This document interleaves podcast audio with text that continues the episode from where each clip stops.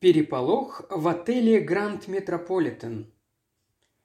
«Пуаро», – как-то раз объявил я, – «думается, перемена обстановки пошла бы вам на пользу». «Вы так считаете, друг мой?» «Совершенно уверен». «Вот как? Неужели?» – протянул, улыбнувшись Пуаро. «Стало быть, вы все уже устроили, не так ли?» «Так значит, вы поедете?» «И куда же вы собираетесь меня увезти?» «В Брайтон. Честно говоря, один мой хороший приятель в Сити шепнул мне на ухо словечко насчет одного очень выгодного дельца. Ну, и одним словом, теперь я богат, как Крез.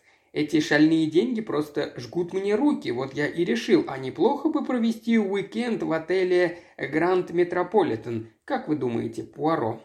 Согласен и с благодарностью принимаю ваше предложение. У вас всегда, друг мой, было доброе сердце, вот и сейчас вы не забываете старика, а доброе сердце, в конце концов, куда важнее всех серых клеточек на свете. Да-да, поверьте мне, Гастингс, говорит вам никто иной, как Пуаро, который, увы, сам порой забывает об этом. Не могу сказать, что подобный комплимент не польстил моему тщеславию. Я уже не раз имел случай отмечать, что Пуаро порой склонен недооценивать присущий мне ум и проницательность. Но радость его по поводу предстоящей поездки была неподдельной, и я решил сменить гнев на милость. «Итак, все в порядке, договорились», – поспешно сказал я. В субботу вечером мы с Пуаро уже наслаждались роскошным ужином в зале ресторана «Гранд Метрополитен» среди шумной и оживленной публики. Весь свет, казалось, съехался сюда, в Брайтон. Я был ослеплен. Какие роскошные туалеты, а драгоценности – Право, порой их было столько, что это противоречило не только хорошему вкусу, но и чувству меры. И все же зрелище было потрясающим. «Вот это да!» – пробормотал Пуаро, у которого, по-видимому, также захватило дух. «Ну и ну! Сплошное жулье, не так ли, Гастингс?» «Похоже на то», – отозвался я. «Остается, правда, надеяться, что все же не все они из одной колоды». Пуаро кидал вокруг любопытные взгляды. Знаете, Гастингс, глядя на все это сверкающее великолепие драгоценностей, я порой жалею, что посвятил свой ум не совершению преступлений, а поиску преступников. Представляете, как бы мог воспользоваться подобным случаем опытный и искусный вор? Великолепная возможность, при том, можно сказать, сама плывет в руки. Вот, Гастингс, взгляните хотя бы на ту полную даму, что за столиком возле колонны. Да ведь она буквально увешана бриллиантами с головы до ног, точь-в-точь точь рождественская елка. Я проследил за его взглядом. «О!» – с удивлением воскликнул я. «Да ведь это же миссис Ополсон!» «Вы ее знаете?» «Не очень близко. Насколько я помню, ее муж весьма удачливый брокер. По-моему, в последнее время он сколотил себе изрядное состояние, нажившись во время последнего нефтяного бума».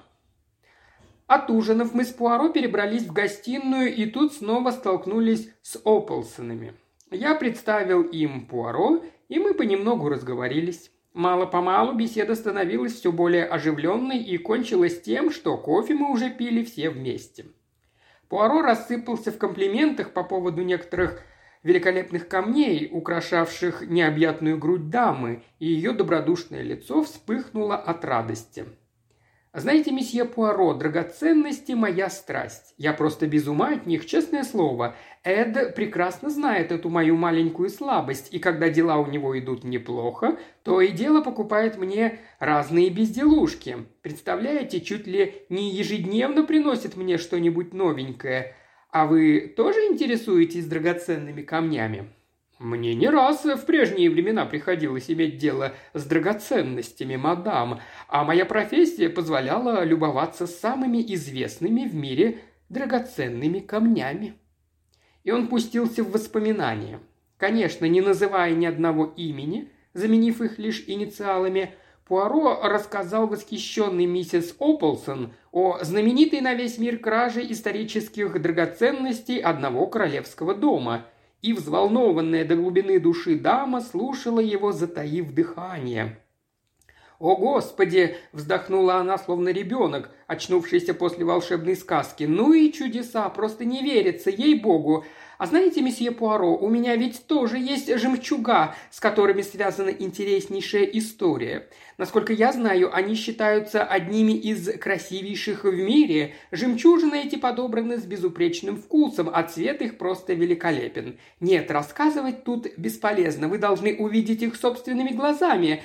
Пойду принесу их. «О, мадам!» – запротестовал Пуаро. «Вы слишком любезны, я не могу воспользоваться вашей добротой. Умоляю вас, не затрудняйте себя. Нет-нет, что вы, я буду счастлива показать их вам». Пышнотелая дама, отмахнувшись от его возражений, поспешно засеменила к лифту. Муж ее, оторвавшись от беседы со мной, бросил на Пуаро вопросительный взгляд. Ваша супруга была так любезна, что настояла на том, чтобы показать нам свое жемчужное ожерелье», — объяснил маленький бельгиец. «Ах, эти жемчуга!» На устах Ополсона заиграла улыбка удовлетворенного тщеславия. «Что ж, уверяю вас, месье Пуаро, они и в самом деле достойны того, чтобы на них посмотреть.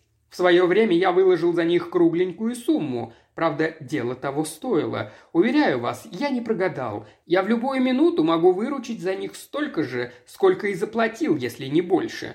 Может, в один прекрасный день и придется пожертвовать ими, если дела пойдут так же, как сейчас. Все эти с наличными деньгами сейчас не важно, а все проклятый налог на сверхприбыль – это он во всем виноват. И делец спустился в разговор о финансовых операциях, то и дело пересыпая свое повествование множеством технических терминов, которые я лично просто не в силах был понять. Его разглагольствование прервало появление мальчика коридорного. Подойдя к Ополсону, он что-то тихо прошептал ему на ухо. «Э, что такое? Сейчас иду. Она не заболела, надеюсь, нет? Прошу простить меня, джентльмены». Он поспешно покинул нас – Пуаро, откинувшись на спинку кресла, закурил одну из своих тоненьких русских сигарет. Потом, со свойственной ему аккуратностью и методичностью, не спеша выстроил пустые чашки из-под кофе в один ряд и, окинув их взглядом, удовлетворенно улыбнулся. Шло время. Ополсоны все не возвращались. «Странно», — наконец не выдержав, заметил я. «Интересно, куда они запропастились?» Пуаро, невозмутимо разглядывая кольца дыма, Одно за другим, подымавшимся к потолку некоторое время, молчал, потом задумчиво произнес. «Думаю, друг мой, они вряд ли вернутся». «Но почему?» «Потому что, Гастингс, что, скорее всего, случилось нечто непредвиденное». «Что именно? С чего вы взяли, будто что-то произошло?» – удивленно спросил я. Пуаро улыбнулся. Несколько минут назад управляющий отелем весьма поспешно вышел из своего кабинета и помчался наверх, Судя по его виду, он был явно взволнован. Мальчик-лифтер, забыв обо всем, разговаривает с одним из коридорных. Звонок вызова лифта, если не ошибаюсь, прозвонил уже три раза, но он не обращает на это ни малейшего внимания. А в-третьих, даже официанты разбрелись, и вы только взгляните. И Пуаро многозначительно покачал головой, дескать, есть же предел всему. Значит, дело и впрямь не шуточное. Ага, все как я и думал. Смотрите, Гастингс, вот и полиция. Двое мужчин как раз в эту минуту вошли в холл отеля. Один был в форме, другой в штатском. Перекинувшись несколькими словами с портье, они поспешно направились к лифту. Прошло еще некоторое время, и тот же мальчик коридорный вышел из лифта и, оглянувшись по сторонам, торопливо направился в нашу сторону. Мистер Ополсон свидетельствует вам свое почтение и спрашивает, не будете ли вы столь любезны, джентльмены, пройти наверх. Пуаро мгновенно вскочил на ноги. Можно было подумать, что он ожидал чего-то в этом роде. Я, естественно, без колебаний последовал за ним. Апартаменты, которые занимала чита Ополсонов, были на втором этаже. Постучав в дверь, мальчик коридорный ушел. Услышав изнутри «Войдите», мы толкнули дверь и вошли. Странная сцена представилась нашим глазам. Перед нами была явно спальня миссис Ополсон, и в самом ее центре, полулежа в кресле, громко и безудержно рыдала сама хозяйка.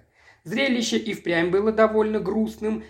Потоки слез, струившиеся по ее пухлым щекам, проложили дорожки в густом слое покрывавшей их пудры и стекали вниз, прямо на внушительных размеров грудь. Сам мистер Ополсон, вне себя от гнева, метался взад и вперед, как разъяренный тигр в клетке. Двое полицейских замерли посреди комнаты. Один из них держал наготове блокнот, возле камина застыла горничная, по ее виду было понятно, что девушка перепугана до смерти. По другую его сторону француженка, скорее всего, личная горничная миссис Ополсон, заливалась слезами, в отчаянии заламывая руки. Похоже было, что охватившее ее горе вполне могло бы соперничать с отчаянием хозяйки. И тут прямо посреди царившего вокруг хаоса появился Пуаро, спокойный и с любезной улыбкой на устах. В ту же минуту с живостью, неожиданной для дамы столь внушительной комплекции, миссис Ополсон выбралась из кресла и кинулась к нему. «Ну вот и вы, наконец!» Эд может говорить все, что ему вздумается, но я... Я верю в перц судьбы, месье Пуаро. Это моя счастливая звезда послала вас в такую минуту. Только вы сможете вернуть мне мои жемчуга. Если уж не сможете вы, значит, не сможет никто. Умоляю вас, успокойтесь, мадам. И Пуаро с очаровательной любезностью похлопал взволнованную даму по руке. Все будет в порядке, уверяю вас. Доверьтесь Эркюлю Пуаро. Мистер Ополсон повернулся к одному из полицейских. «Надеюсь, ни у кого из вас, джентльмены, не будет возражений против того, чтобы я обратился за помощью к этому джентльмену?» «Нет-нет, ни малейших», очень любезно, хотя и совершенно равнодушно откликнулся тот. «А теперь, быть может, когда ваша супруга немного успокоилась, она найдет в себе силы рассказать нам все подробнее». Миссис Ополсон бросила на Пуаро беспомощный взгляд. Галантно поддерживая ее под руку, он усадил ее обратно в кресло. «Прошу вас, присядьте, мадам, успокойтесь и расскажите нам как можно детальнее, что же тут произошло». Это подействовало. Миссис Ополсон утерла слезы и приступила к рассказу. После обеда я поднялась к себе наверх, чтобы достать жемчуга, которые перед этим пообещала показать месье Пуаро. Горничная и Селестина были, как обычно, в этой комнате. «Простите, мадам, а что вы подразумеваете под словами «как обычно»?» Миссис Ополсон охотно объяснила. «Я установила такое правило. Никто из служащих отеля не должен входить в эту комнату без Селестины. Горничная убирается здесь по утрам, при этом неотлучно присутствует Селестина, моя личная служанка. Вечером она приходит еще раз, чтобы приготовить постели. И тоже в ее присутствии, иначе она в комнату не заходит. И так, как я уже сказала, продолжала миссис Ополсон, я поднялась наверх, открыла дверь, подошла к туалетному столику и выдвинула вот этот ящик. Кивком она указала на нижний правый ящик туалетного столика с двумя тумбами. Достала оттуда шкатулку с драгоценностями и отперла ее. Все, казалось бы, было на месте, но жемчуга, они исчезли. Инспектор поспешно строчил в своем блокноте. «Когда вы видели их в последний раз?» – оторвавшись от этого занятия, спросил он.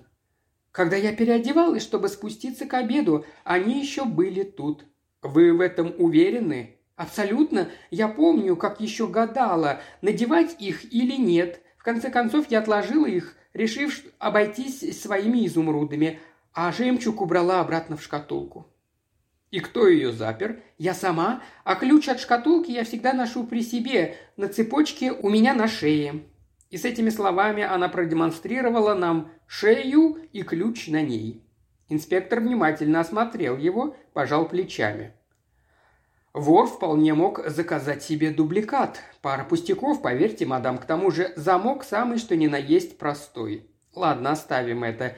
И что же вы делали после того, как заперли шкатулку? Убрала ее обратно в нижний ящик, как всегда. Она всегда там стоит.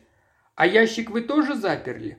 Нет, я никогда этого не делаю, поскольку здесь всегда безотлучно находится моя горничная, которой запрещено уходить до моего возвращения. В этом нет нужды.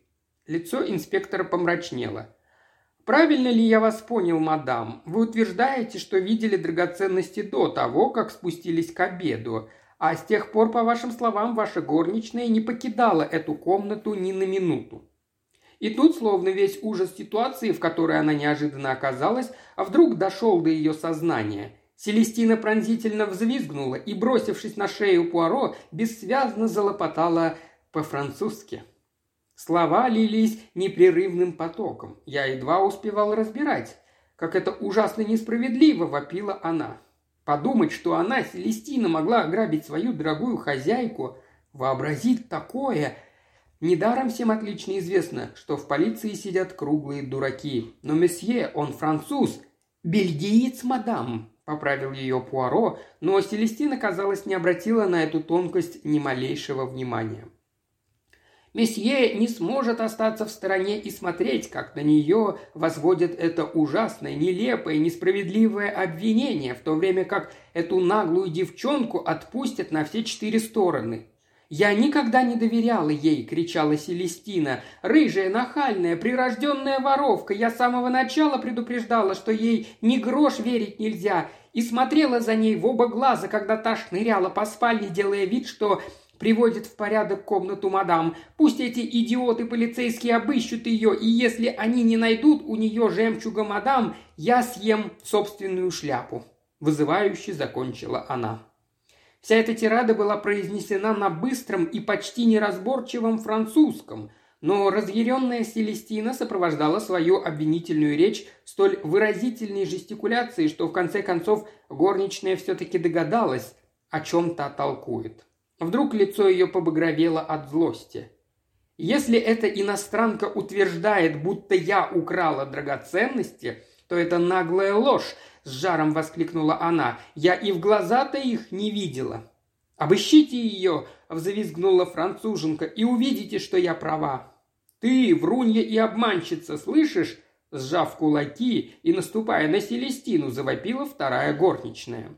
Сама, небось, свистнула их, а теперь стараешься повесить всех собак на меня. Да я и пробыла в комнате минуты три, а потом вернулась леди.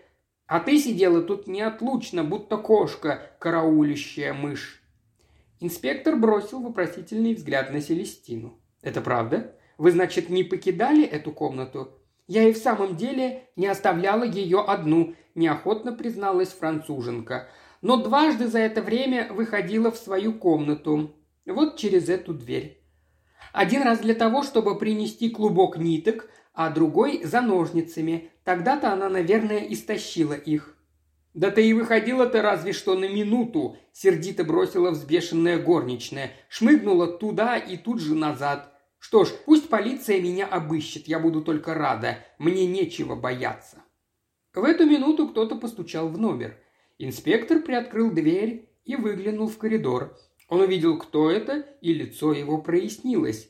«А, — с облегчением воскликнул он, — слава богу, я послал за нашей сотрудницей, которая обычно обыскивает женщин, и она как раз пришла. Надеюсь, вы не станете возражать?» – обратился он к горничной, – «если я попрошу вас пройти в соседнюю комнату вместе с ней».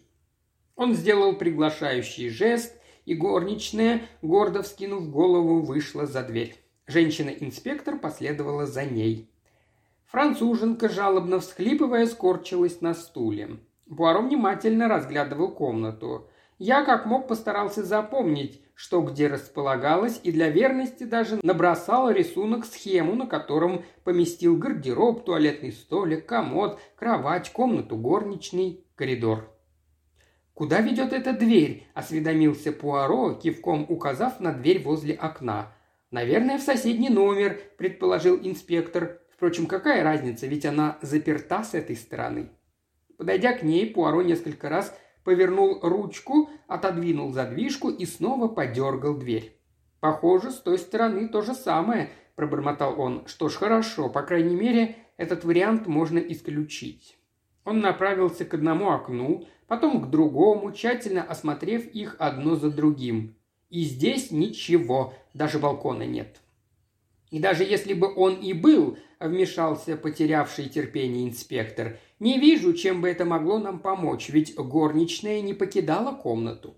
Это верно, ничуть не смутившись этой отповедью, сказал Пуаро. Поскольку мадмуазель определенно утверждает, что не уходила из комнаты, его речь была прервана появлением горничной в сопровождении женщины-инспектора. «Ничего», – кротко бросила инспекторша.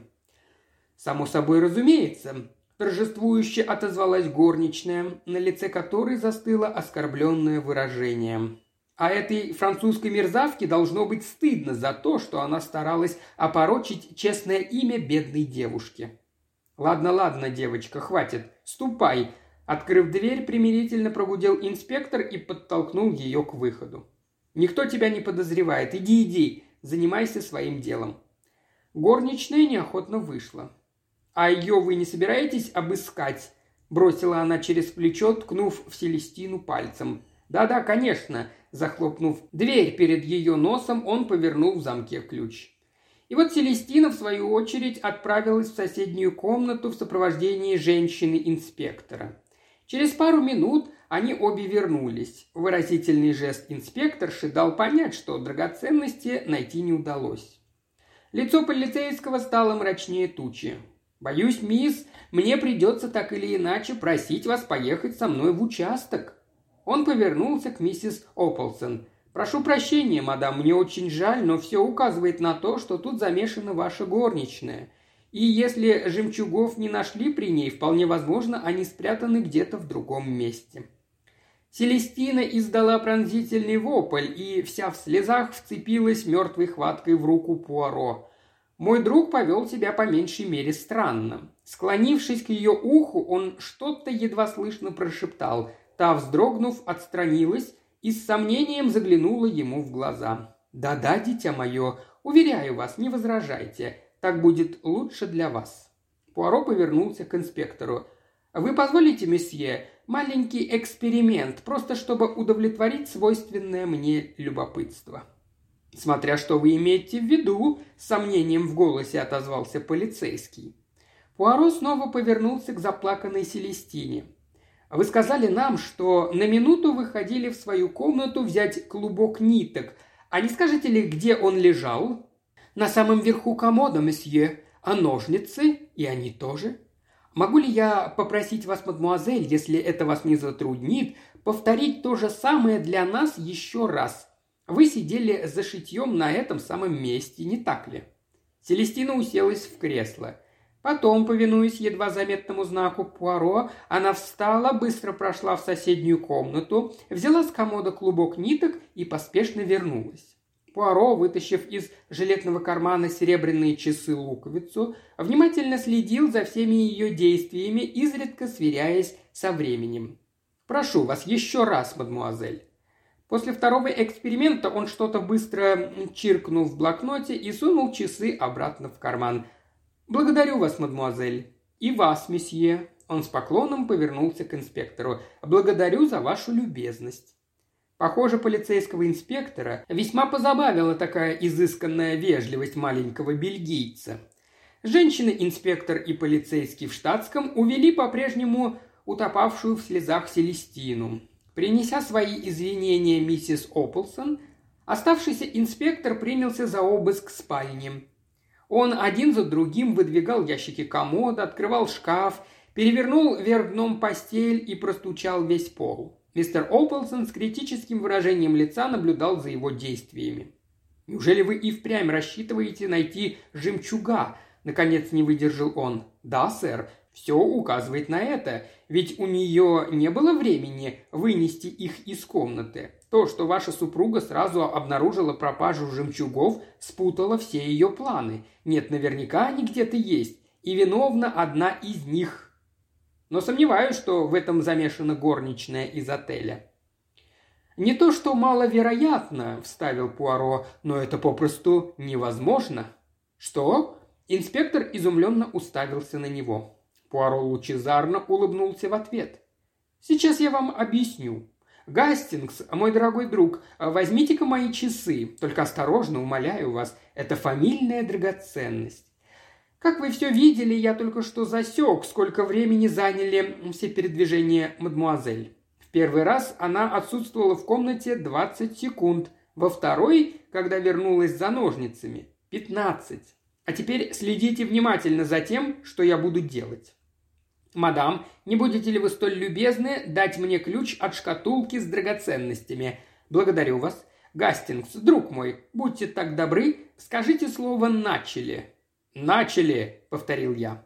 С почти невероятной быстротой Пуаро выдвинул один из ящиков туалетного столика, вытащил шкатулку с драгоценностями, молниеносно вставил ключ в замочную скважину, открыл шкатулку, выхватил первую попавшуюся на глаза безделушку, также быстро захлопнул и запер шкатулку, поставил ее в ящик и одним толчком задвинул его на место. Действовал он с быстротой фокусника и почти бесшумно. «Ну как, мой друг?» – с трудом переводя дух, спросил он. «Сорок шесть секунд», – отозвался я. «Видите?» И он с победоносным видом огляделся.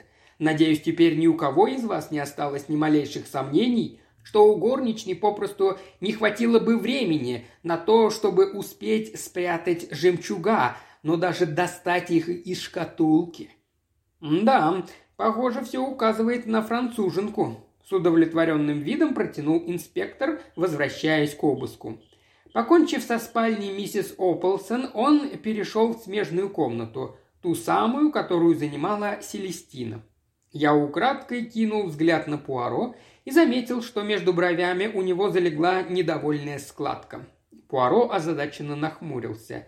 И вдруг, быстро повернувшись к миссис Ополсон, выпалил. «А ваши жемчуга, они, вне всякого сомнения, были застрахованы?» Похоже, вопрос сбил ее с толку. Миссис Ополсон на мгновение перестала рыдать, и брови ее поползли вверх. «Да», – неуверенно протянул Пуаро, – «похоже, так оно и есть». «Но какое это имеет значение?» – сквозь слезы пролепетала несчастная дама. «Мне нужны мои жемчуга, а не эта проклятая страховка. Это было настоящее сокровище, чудо, никакие деньги мне его не заменят». «Очень вам сочувствую, мадам», – мягко сказал Пуаро. «Право же мне очень жаль. Э, для женщины чувство – это все, не так ли? Но месье, ваш супруг, хотя он, конечно, не обладает столь же тонкой душой, как мадам, несомненно, поймет ваши страдания и постарается как-то э, возместить. О, конечно, конечно, не очень уверенно произнесла миссис Ополсон, утирая глаза. И все же... Торжествующий рев, вырвавшийся из глотки инспектора, не дал ей закончить. Хлопнула дверь, и он, размахивая чем-то над головой, ворвался в комнату. С непросохшими еще глазами на щеках миссис Ополсон стремглав бросилась к нему и выхватила безделушку из его рук. Радость настолько преобразила ее, что она в мгновение ока превратилась в другую женщину. «О, мои жемчуга!» Дрожащими руками она прижала их к могучей груди. Мы столпились вокруг нее. «Где вы их нашли?» – тут же спросила Ополсон. «В постели Селестины», Умно придумано. Жемчуга лежали между простыней и матрасом. Должно быть, стащила их и сунула туда, прежде чем вернулась горничная. «Вы позволите, мадам?» – вежливо осведомился Пуаро. Взяв из ее рук жемчужное ожерелье, он поднес его к глазам, внимательно разглядывая. Потом с галантным поклоном вернул владелицам. «Боюсь, мадам, мне придется вас огорчить», – смущенно произнес полицейский инспектор. «Ожерелье пока останется у нас до выяснения всех обстоятельств этого дела. Я дам вам расписку и постараюсь вернуть вам, как только расследование будет закончено». Мистер Ополсон недовольно сдвинул брови. «Это и в самом деле необходимо?» «Боюсь, что так, сэр. Простая формальность». «Пускай забирают, Эд», – воскликнула его жена. «Честно говоря, мне тогда же будет спокойнее, если я буду знать, что жемчуга у них в руках. При одной мысли о том, что какой-нибудь негодяй может снова стащить их, мне, ей-богу, делается дурно. Ах, мерзкая девчонка, а я, глупая, до последней минуты все никак не могла поверить, что это она». «Тихо-тихо, дорогая, не стоит так расстраиваться». Я почувствовал, как чья-то рука тихо тронула меня за плечо. Это был Пуаро. Не кажется ли вам, друг мой, что сейчас самое время потихоньку улизнуть? Боюсь, наши услуги здесь больше не нужны». Однако, прикрыв за собой дверь номера, Пуаро, казалось, заколебался. И вдруг, к большому моему удивлению, сокрушенным видом покачал головой. «Нет, погодите, надо осмотреть соседний номер». Дверь в номер была не заперта, и мы беспрепятственно проникли внутрь. Судя по всему, номер предназначался для двоих, но сейчас здесь никто не жил. Мебель покрывал толстый слой пыли. Мой друг, весьма чувствительный к таким вещам, провел пальцем по поверхности стола возле окна, тяжело вздохнул, заметив, что палец оставил заметную дорожку в пыли и скорчил выразительную гримасу. «Уборка оставляет желать много лучшего», – сухо заметил он, поджав губы. Повернувшись к окну, он принялся задумчиво разглядывать его. Похоже, что-то его глубоко заинтересовало. На время в комнате воцарилась тишина. «Ну что?» – нетерпеливо прервал я его размышления. «Для чего мы здесь, Пуаро? Может быть, расскажете, что у вас на уме?» Пуаро вздрогнул, будто очнулся и виновато взглянул на меня – «Пардон, Монами, просто хотел убедиться, что дверь номера с этой стороны тоже заперта на задвижку». «Понятно», — сказал я, оглядев дверь, через которую можно было пройти в соседний номер. «Итак, она, как видите, заперта». Пуаро кивнул. Казалось, какая-то мысль по-прежнему не давала ему покоя. «Да и потом, в любом случае», — продолжал я, Какое это имеет значение? Дело-то все равно закрыто. Жаль, конечно, хотелось бы мне, чтобы вам в очередной раз э, представился шанс блеснуть, но, увы, дело оказалось проще пареной репы. Даже такой осел, как этот инспектор, не мог тут ошибиться. Пуаро снова кивнул. «Но дело вовсе не закончено, друг мой, и не будет закончено, пока мы не найдем того, кто на самом деле стащил жемчуга. Разве это дело не рук горничной?» «А, собственно, с чего вы взяли?» «Ну, — запинаясь, промямлил я, — ведь их же нашли в ее собственной постели».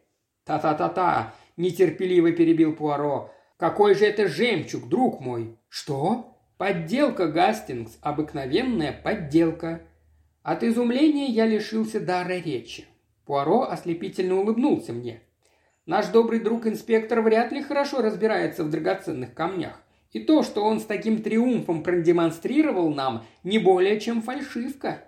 «Пойдемте!» – вскричал я, хватая его за руку и пытаясь увлечь за собой. «Куда?» «Надо немедленно бежать к Ополсонам. Думаю, этого делать не стоит. Но это бедняжка!» «Что ж, Гастингс, эта самая бедняжка, как вы ее называете, думаю, будет спать гораздо спокойнее, пребывая в уверенности, что ее драгоценные жемчуга в руках нашей доблестной полиции. А вор прекрасно удерет с настоящими жемчугами. Ах, друг мой, вы, как всегда, говорите, не подумав. А откуда вам, к примеру, знать, что жемчуга, уникальные жемчуга, которые миссис Ополсон накануне столь заботливо уложила в свою шкатулку, уже тогда не были поддельными. И что кража, я имею в виду настоящую кражу, не была совершена гораздо раньше, может быть, месяц назад. «О боже!» – совершенно сбитый с толку пробормотал я. «Именно!» – лучась удовлетворенной улыбкой, подтвердил Пуаро. «Значит, мы продолжим розыск». Он направился к двери, постоял немного возле нее, как бы в нерешительности, потом вышел в коридор, уверенно прошел в дальний конец, остановившись возле дверей в небольшую клетушку, где горничные и коридорные каждого этажа держали свои хозяйственные принадлежности. Там мы застали небольшое сборище. Горничная, с которой мы недавно имели возможность познакомиться, окруженная группкой взволнованных слушателей, с жаром рассказывала любопытным о тех испытаниях, что выпали на ее долю. Заметив нас – она остановилась на полуслове и вопросительно посмотрела в нашу сторону. Пуаро с обычной для него галантностью отвесил ей изысканный поклон. «Прошу прощения за беспокойство, мадемуазель. Не будете ли вы столь любезны открыть мне номер, который занимает мистер Ополсон?» Женщина охотно согласилась, и мы вместе с ней направились обратно. Номер, в котором жил мистер Ополсон, был по другую сторону коридора. Дверь его была как раз напротив двери в спальню супруги. Горничная, вытащив из кармана запасной ключ, отперла номер, и мы вошли. Когда она уже повернулась, чтобы уйти, Пуаро вдруг обратился к ней. «Одну минуту, мадемуазель. Скажите, вы никогда не видели среди вещей мистера Ополсона вот такую карточку?» Он протянул ей обычную белую визитную карточку, простой прямоугольник из белого картона, на мой взгляд, ничем не примечательную. Горничная, взяв ее в руки, внимательно разглядывала ее, затем покачала головой. «Нет, сэр, по-моему, нет.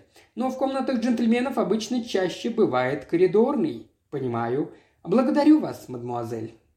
Пуаро забрал у нее визитку, а горничная поспешно вышла из номера. Пуаро, как мне показалось, явно что-то не давало покоя.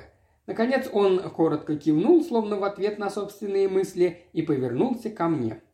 «Прошу вас, позвоните, Гастингс, три раза, так обычно вызывают коридорного». С недаемой любопытством я, однако, молча повиновался. А Пуаро, забыв, по-видимому, о моем существовании, опрокинул на стол содержимое корзинки для бумаг и хлопотливо рылся в груди мусора.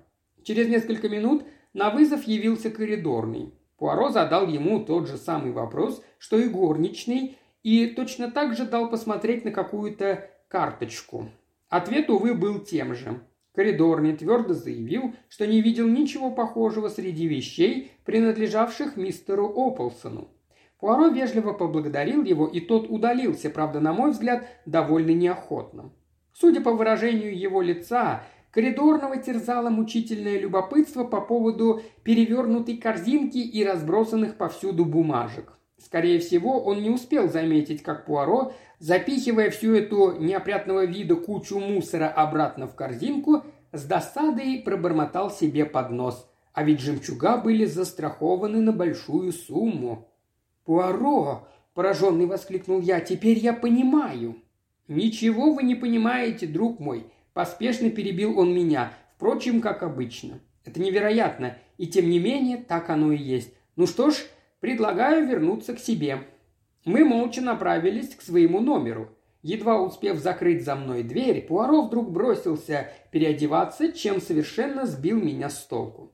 «Сегодня же вечером возвращаюсь обратно в Лондон, друг мой», — объяснил он, — «это совершенно необходимо».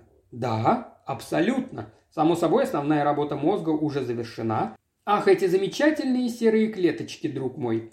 Но теперь нужны факты, подтверждающие мою теорию. Я непременно должен их отыскать, и пусть никто не думает, что Эркюля Пуаро можно обмануть.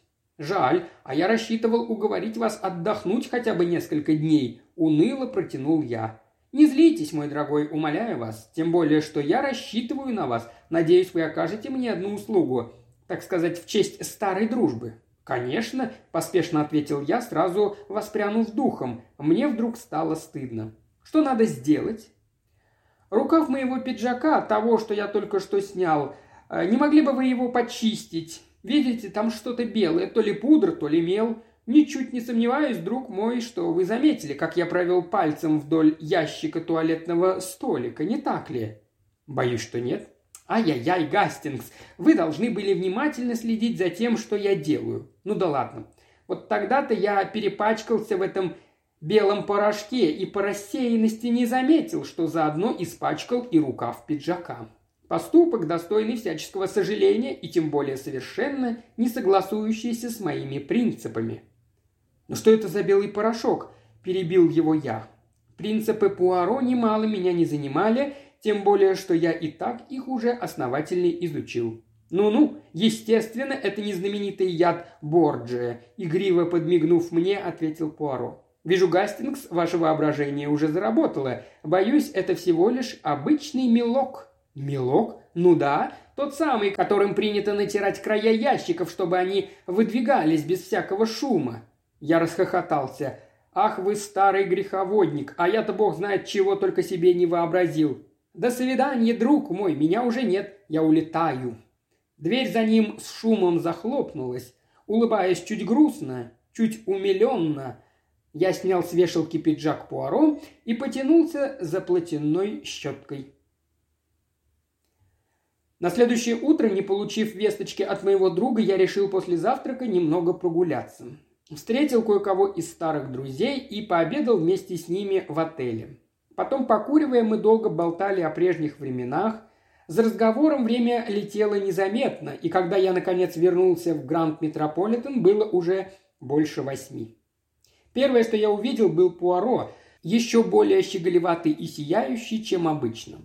Он восседал, стиснутый с двух сторон тучными ополсонами. Лицо его лучилось улыбкой величайшего торжества. «Мой дорогой друг Гастингс!» – воскликнул он и с протянутыми руками бросился мне навстречу. «Обнимите меня покрепче, друг мой! Дело благополучно завершено!» К счастью, на этот раз он решил ограничиться лишь крепким рукопожатием. Впрочем, от Пуаро можно было ожидать чего угодно. Я бы, скажем, ничуть не удивился, если бы он при всех бросился мне на шею. «Стало быть, вы хотите сказать?» – неуверенно начал я – «Все чудесно, говорю я вам», – вмешалась миссис Ополсон. Ее пухлое лицо сияло от счастья. «Разве я не говорила тебе, Эд, что если уж ему не удастся вернуть мои жемчуга, так не удастся никому?» «Говорила, дорогая, говорила, и, как всегда, оказалась права». Я бросил беспомощный взгляд на Пуаро, и он тут же пришел мне на помощь. «Что ж, мой дорогой Гастингс, как говорите вы, англичане, все к лучшему. Садитесь поудобнее, и я расскажу вам, как мне удалось благополучно и ко всеобщему удовлетворению распутать это дело. Значит, оно закончено? Да, конечно, друг мой, оба арестованы. Кто арестован? Горничная и коридорный, черт побери. Так вы, значит, так ничего и не поняли, Гастингс? И не подозревали эту парочку, даже после того, как я показал вам следы мела – «Но вы же сами сказали, а для чего его используют?» Смущенно забормотал я. «Совершенно верно. Для того, чтобы ящик можно было бесшумно выдвинуть или задвинуть. Вот и на этот раз кому-то было очень нужно, чтобы этот ящик скользил взад и вперед без малейшего шума. Но кто это был? Безусловно, горничная. Их план был настолько простым и в то же время гениальным, что Догадаться с первого раза было попросту невозможно, даже мне, Эркюлю Пуаро. А теперь послушайте, как все было задумано. Коридорный спрятался в соседнем номере и терпеливо ждал.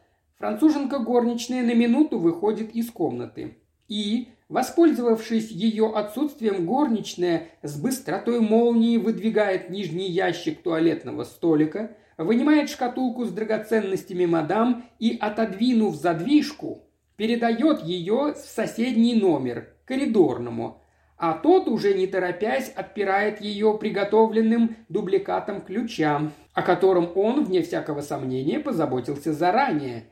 Вынимает жемчуг и дожидается своего часа. И тут Селестина, на их счастье, снова выходит и пфуф, все тут же повторяется.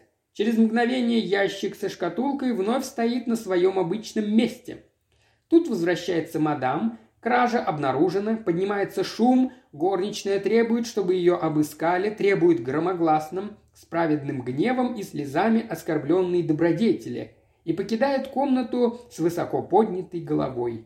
Поддельное ожерелье, которым они заблаговременно обзавелись, уже лежит там, куда они подбросили его еще утром, постели Селестины. И тут, вне всякого сомнения, постаралась ловкая горничная, Мастерский ход. Но зачем вы ездили в Лондон, Пуаро? А вы помните визитную карточку? Признаюсь, она поставила меня в тупик, да и до сих пор я все еще не понимаю. Я подумал... Покосившись на мистера Ополсона, я деликатно кашлянул.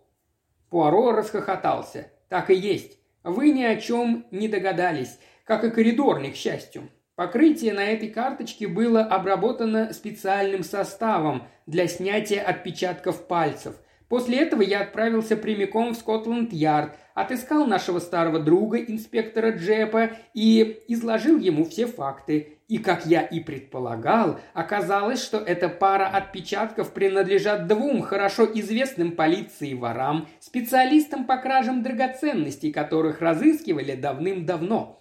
Джеб вернулся сюда вместе со мной, арестовал эту парочку, и жемчужное ожерелье было найдено у коридорного – Умные мошенники, нечего сказать, но они недооценили мой метод.